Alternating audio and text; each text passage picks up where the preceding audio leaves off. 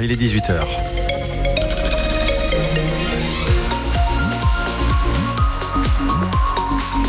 Le journal avec vous, Marc Bertrand. Est-ce qu'on peut espérer du soleil pour ce week-end, Bernard? Vous pouvez espérer en effet avoir du soleil pour samedi. Ça sera un petit peu plus timide dimanche, mais il y en aura avec aussi peut-être quelques gouttes de pluie en fin de week-end. Un jeune de 21 ans a été retrouvé mort la nuit dernière près de la gare de Périgueux. La police pense qu'il s'agit d'un meurtre. La victime a été retrouvée derrière la porte de l'ancien hôtel de la gare dans la rue Puebla.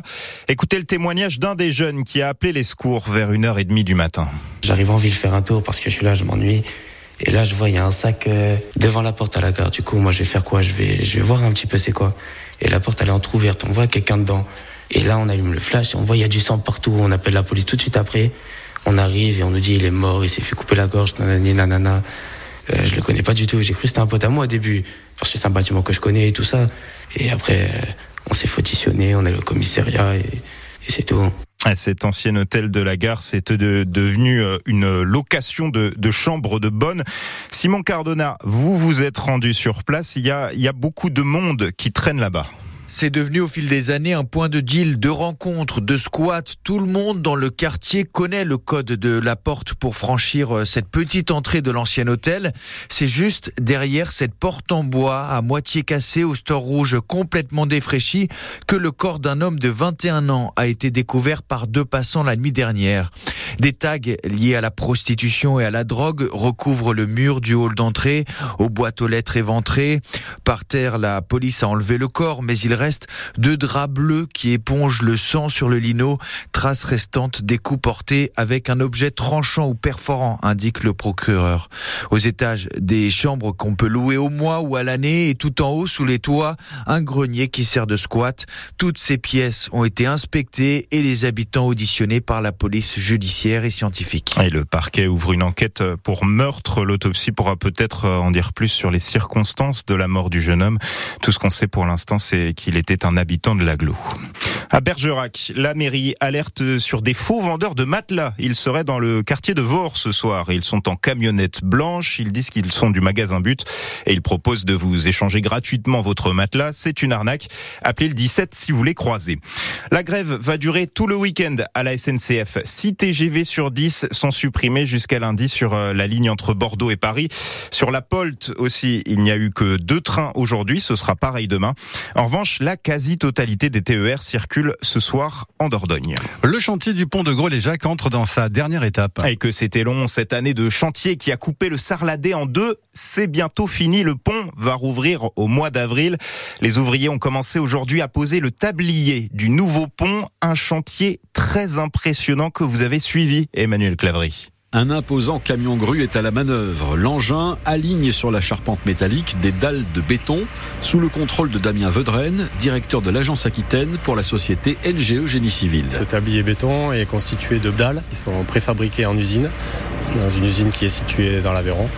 Elles sont posées à l'aide de grues, donc euh, à l'avancement sur la charpente métallique, puis euh, liaisonnées à la charpente par euh, des bétonnages de, clavage, c'est-à-dire des bétonnages qui permettent de liaisonner les dalles entre elles et les dalles à la charpente métallique. De l'ancien pont suspendu en béton, il ne reste que les piles dans la Dordogne et les culées sur chaque rive. Le futur ouvrage n'aura plus grand chose à voir avec le pont de 1930, limité à 12 tonnes, explique Jacques Forest, directeur adjoint à la direction des routes, responsable du pôle ingénierie au département. En fait, l'objectif de la réhabilitation de cet ouvrage, c'était de le faire passer à 45 tonnes. On a profité de ces travaux de réhabilitation pour pouvoir donner un peu plus de confort sur le croisement des véhicules. Donc on a une chaussée de 6 mètres et on a deux trottoirs de chaque côté, alors des trottoirs euh, accessibles aux personnes à mobilité euh, réduite. Il restera encore à poser le bitume, les garde-corps et à réaliser les épreuves de charge avant l'ouverture prévue en principe en avril prochain. Et les travaux du pont de Gros-les-Jacques ont coûté 12 millions d'euros. Il y avait la queue ce matin pour euh, l'ouverture du magasin Normal dans la galerie commerciale Auchan à Marsac. Normal, c'est des produits de santé, des cosmétiques et des snacks vendus à prix discount. La chaîne veut ouvrir un deuxième magasin en Dordogne pour l'été prochain du côté de la Feuilleraie à Trélissac. Bergerac et Trélissac jouent ce soir en National 2 de football. Trélissac est à l'extérieur chez euh, le leader vendéen, les Herbiers. Et Bergerac accueille Bourges à 19h30. dans son stade de Caen-Réal. À Lille, près de Tocane, c'est un véritable petit miracle qui s'est déroulé hier. Les riverains d'un nouveau lotissement, la pierre plantée, ont sauvé un chat qui était emmuré vivant depuis plus d'un mois. Marine, une aide-soignante de 27 ans, avait perdu Twix, son chat, depuis début janvier. Elle l'a retrouvé hier. Il s'était enfermé dans le vide sanitaire de sa voisine. Je sors mon chien et en fait, euh, j'entendais miauler, miauler, miauler. Je m'approche de la maison de ma voisine et dans le tuyau qui ressort, ben, je l'ai entendu quoi dans le vide sanitaire. Il était bloqué parce que en fait, euh, il était en train de faire le terrassement chez la voisine.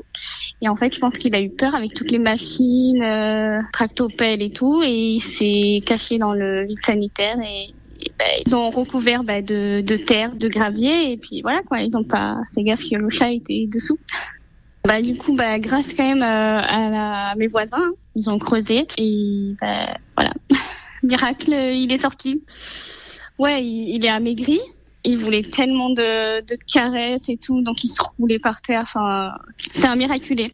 Voilà, Twix va bien. Il est passé chez le, vétérinaire euh, aujourd'hui. Je vous rassure, Bernard, il a, il a juste été un peu déshydraté.